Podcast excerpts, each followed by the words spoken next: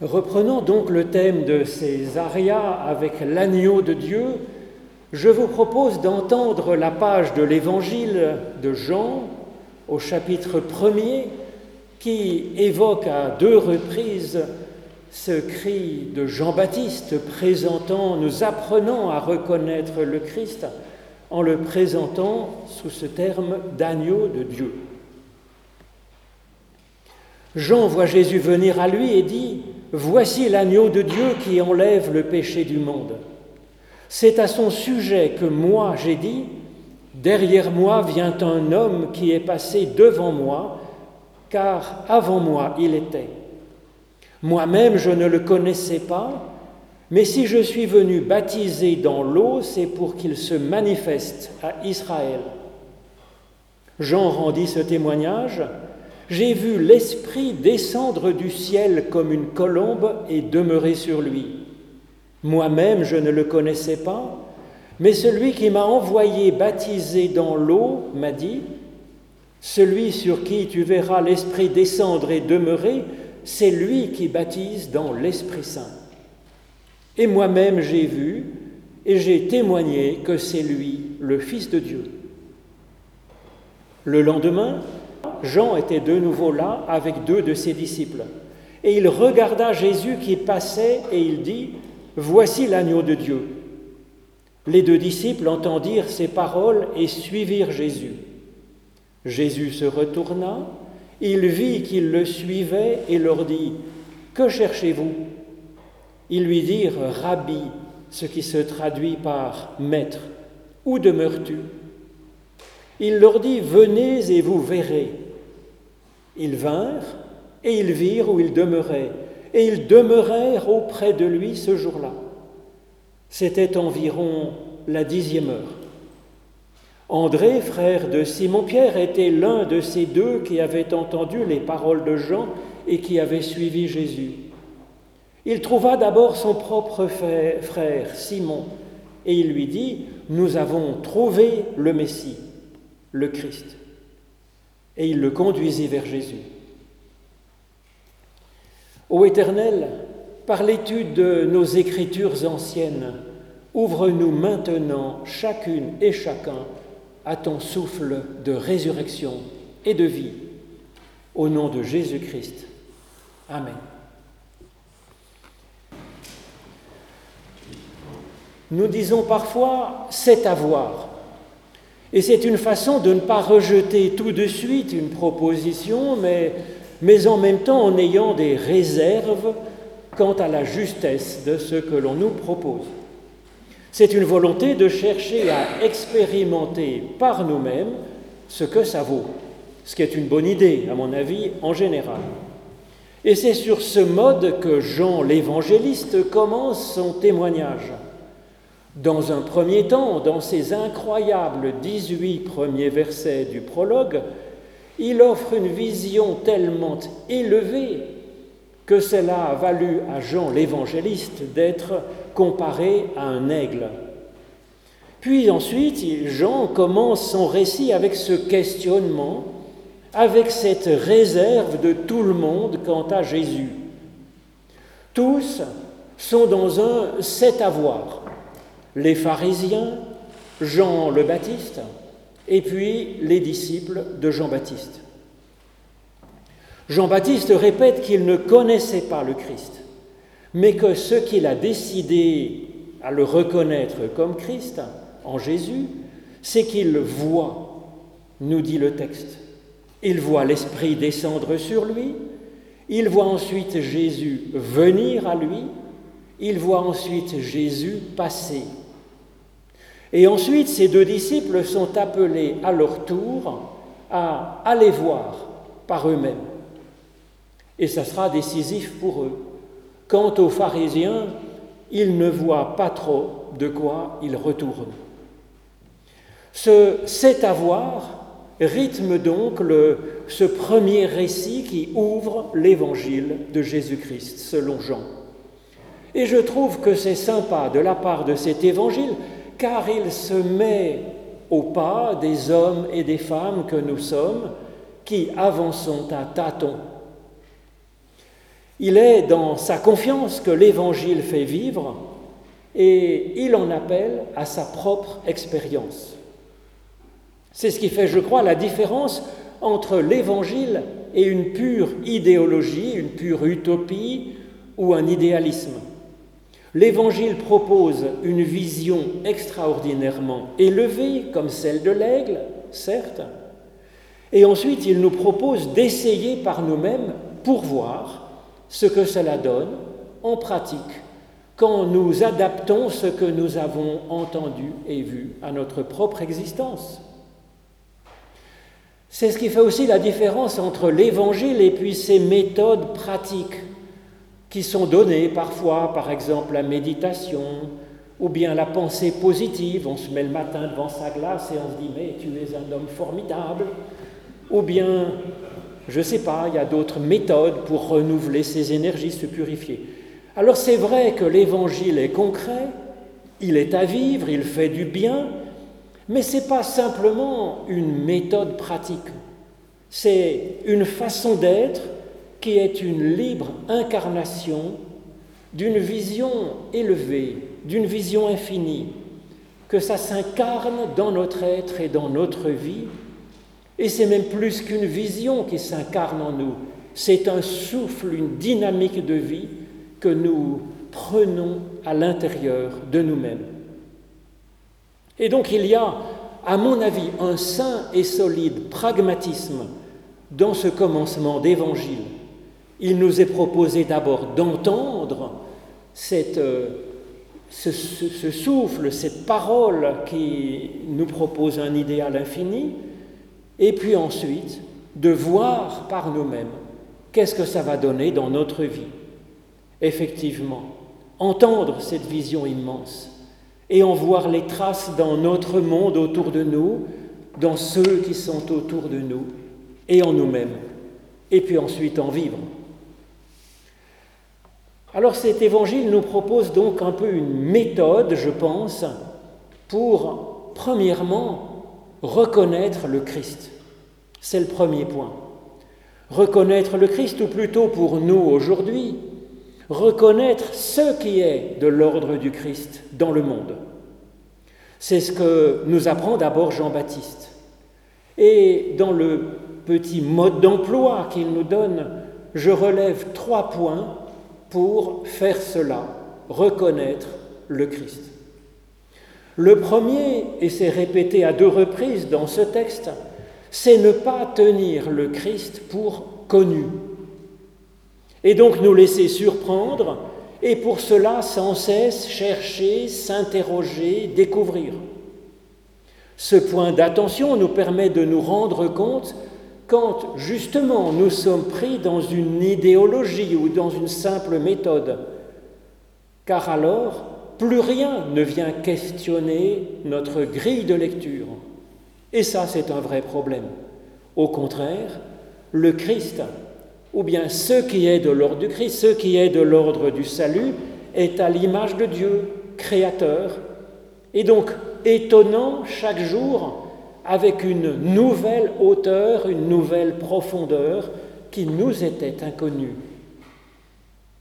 Deuxième point de ce mode d'emploi pour découvrir le Christ, c'est regarder par l'Esprit. Donc, bienvenue à l'inattendu, comme je vous disais à l'instant, seulement tout ce qui est nouveau n'est pas bon. Alors comment reconnaître dans ce qui est nouveau le salut qui vient de Dieu, dans ce qui se présente devant nous, à nos yeux?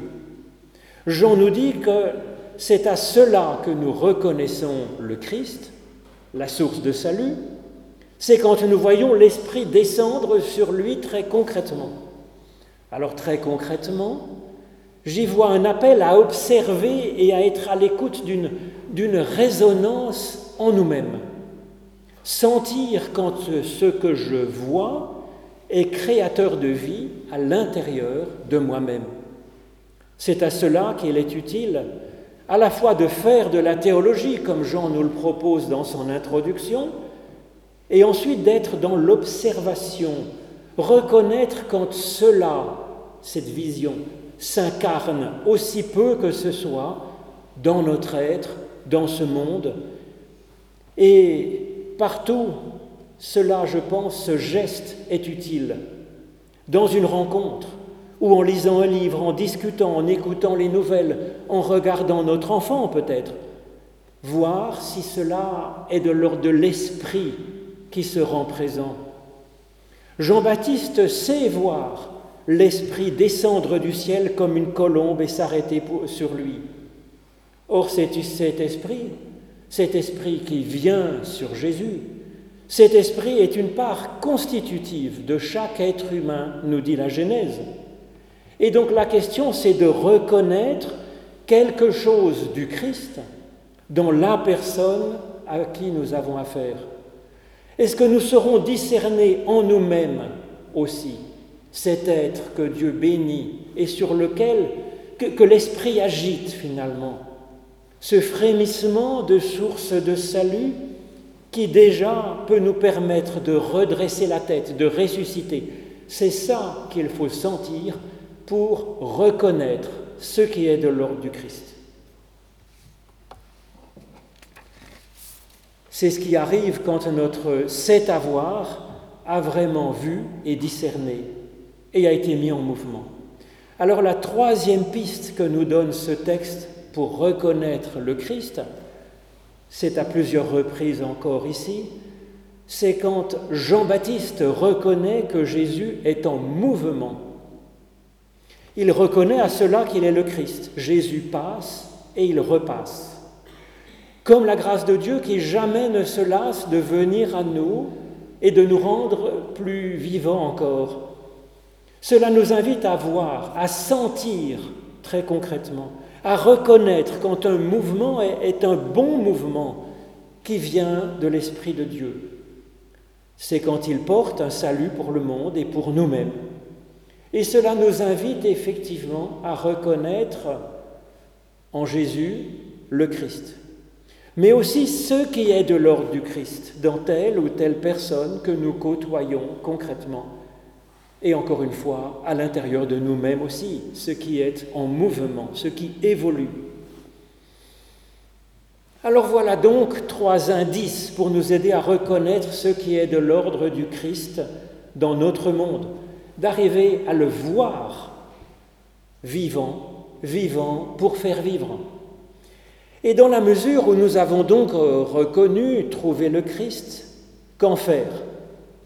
Et donc, c'est ce que nous apprend, je pense, encore ce récit, et c'est la deuxième partie. Une fois que nous avons reconnu le Christ, qu'en faire? Comment s'en saisir? Comment en vivre? La première façon de se saisir du Christ, c'est de le choisir.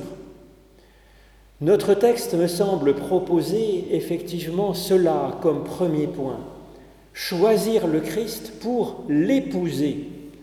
Alors ce n'est pas complètement évident dans nos traductions en français, mais pourtant, quand Jean-Baptiste nous dit et qu'il répète que, que le Christ est un homme qui vient après lui, mais qu'il avait devancé, alors ça nous fait un peu tourner le cerveau devant ce paradoxe étrange. Comment est-ce qu'il peut arrivé après lui en l'ayant précédé, alors nous comprenons que Christ incarne cette espérance de Dieu qui date depuis les origines. Donc ça, c'est pour la question du paradoxe. Seulement, il y a quelque chose d'étrange, c'est que Jean dit à ce moment-là, pour dire homme qui l'a précédé et qui vient après, c'est pas le mot anthropos qui veut dire un humain en général, une personne humaine, mais c'est le mot aner qui évoque l'homme au sens de l'époux. Cela nous propose d'épouser le Christ, de faire alliance avec le Christ par un choix personnel basé sur l'amour. Pour vivre avec lui, ben, comme on vit avec son conjoint, ben, dans la vie courante, dans la vie quotidienne, dans les petites choses de la vie quotidienne.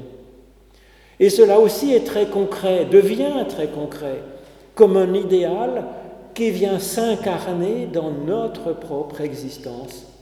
Donc le choisir, marcher avec lui, ajuster nos pas, lui avec nous et nous avec lui.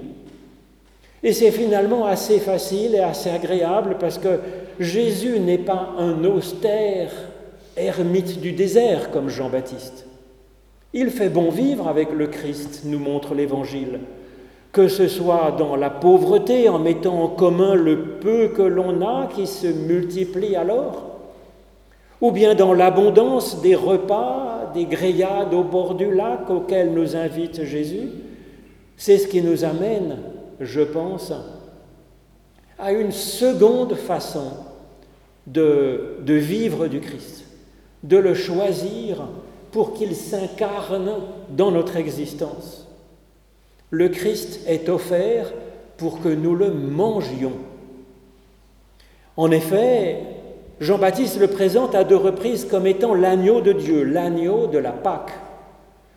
Cet agneau, c'est la nourriture que les Hébreux prennent afin d'avoir la force de vivre la libération qui est donnée par Dieu à travers mers et déserts jusqu'à la vie nouvelle qu'il leur est promise. Et donc présenter le Christ comme l'agneau de Dieu, c'est un point important du mode d'emploi du Christ une fois qu'on l'a reconnu. C'est qu'il nous est donné pour que nous le prenions et le mangions. Et donc choisir le Christ, l'épouser dans un certain sens, ce n'est pas entrer dans un système qui viendrait nous enfermer de l'extérieur dans un nouvel esclavage, avec des dogmes à croire, avec des ordres auxquels nous devrions nous soumettre. Au contraire, l'évangile est à usage interne. Il est à prendre en bouche. Il est à mâcher tranquillement, à déguster. Il est à digérer pour nous l'approprier à notre façon, selon notre corps, selon notre être, selon notre vie, pour qu'il devienne alors une force nous permettant de devenir plus et mieux nous-mêmes, plus en vie, plus dynamique, plus enthousiaste, un nous-mêmes vivant et apportant de la vie autour de lui avec Dieu. Alors pour plus de précision sur cet aspect d'agneau de Dieu à manger, je vous propose de lire la prédication que j'ai donnée dimanche dernier à Saint-Gervais. Vous l'aurez dans les textes à la sortie. Et donc, choisir le Christ, l'épouser, manger le Christ, c'est ce que nous pouvons faire, mais là aussi c'est très concret, très pragmatique, dans l'étude, dans la méditation, dans la prière, dans le culte comme nous faisons ce matin. Et cela apporte des fruits, là aussi, très concrets en termes de qualité d'être et puis en termes de comportement comportements qui nous font vivre et qui font vivre autour de nous. Des exemples à espérer concrètement dans notre vie sont proposés dans ce texte et pour cela, il suffit de voir comment le Christ est décrit par Jean l'évangéliste, de voir de quel verbe il est le sujet. Cela nous propose une façon d'être du Christ qui nous est proposé pour que nous le prenions et que nous le mangions, que ça nous nourrisse.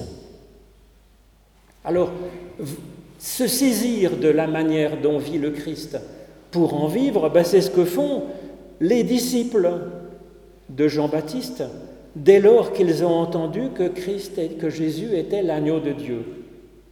Alors, de quoi Jésus est le sujet? Dans ce texte D'abord, on nous dit que Jésus se tient parmi nous comme membre d'un corps, pas au-dessus du corps, mais parmi nous. Et je crois que c'est à méditer. Jésus, ensuite, on nous dit qu'il vient. Il vient vers Jean, et puis ensuite il vient tout court. Les premiers disciples se sont invités, eux aussi, à venir, à venir voir, de leurs propres yeux, mais aussi à aller vers leurs proches. Mais cela, ils vont le faire spontanément, sans qu'on le leur demande, comme le fruit effectivement de ce qu'ils auront vu en Christ. Ensuite, on nous dit que Jésus passe. Il passe, il chemine, il évolue. C'est ce qui va nourrir le cheminement de ces hommes qui, eux aussi, vont se mettre en route. Ensuite, on nous dit que Jésus se retourne et qu'il voit. Il voit les deux hommes. Littéralement, Jésus se retourne, cela signifie que Jésus se convertit. Il était occupé à faire son propre chemin, il sait néanmoins s'arrêter et se convertir au souci de son prochain. Cela aussi, je pense, est à méditer. Et alors oui, il regarde, il voit ces deux hommes qui sont là. Ensuite, Jésus leur parle. Et que leur dit-il? Il leur donne de se questionner eux-mêmes sur ce qu'ils cherchent. Et ça, je crois que c'est aussi quelque chose de particulier de Jésus que l'on retrouve aussi chez Socrate. Ils, aident chacun à accoucher d'un meilleur soi-même. Jésus les aide à se demander ce qu'ils cherchent. Ensuite, il marche avec eux et leur donne de voir de leurs propres yeux l'essentiel. L'évangile est excellent, je crois, par les questions qu'il nous propose de nous poser et il nous donne le courage d'aller voir par nous-mêmes. Enfin, Jésus, on nous dit qu'il demeure. Et ce verbe évoque une vie si solide et si vraie qu'elle dépasse les limites de notre vie humaine et touche à la vie éternelle. Alors, nous dit le texte, vient un moment qui est comme une dixième heure. Cette précision est tellement saugrenue qu'elle est nécessairement lourde de sens, évidemment. Le nombre dix, nous dit Saint Augustin, évoque l'action juste, comme dans le décalogue ou comme les dix doigts de la main. Mais ici, ce n'est pas une obligation qui invite à agir, ce n'est pas un commandement, mais ça vient comme un fruit spontané dès lors que nous avons mangé l'agneau, dès lors que nos yeux ont vu, aussi peu que ce soit, le salut, la source du salut, la vie qui en nous demeure et qui demeure éternellement, nous donne cela. Amen.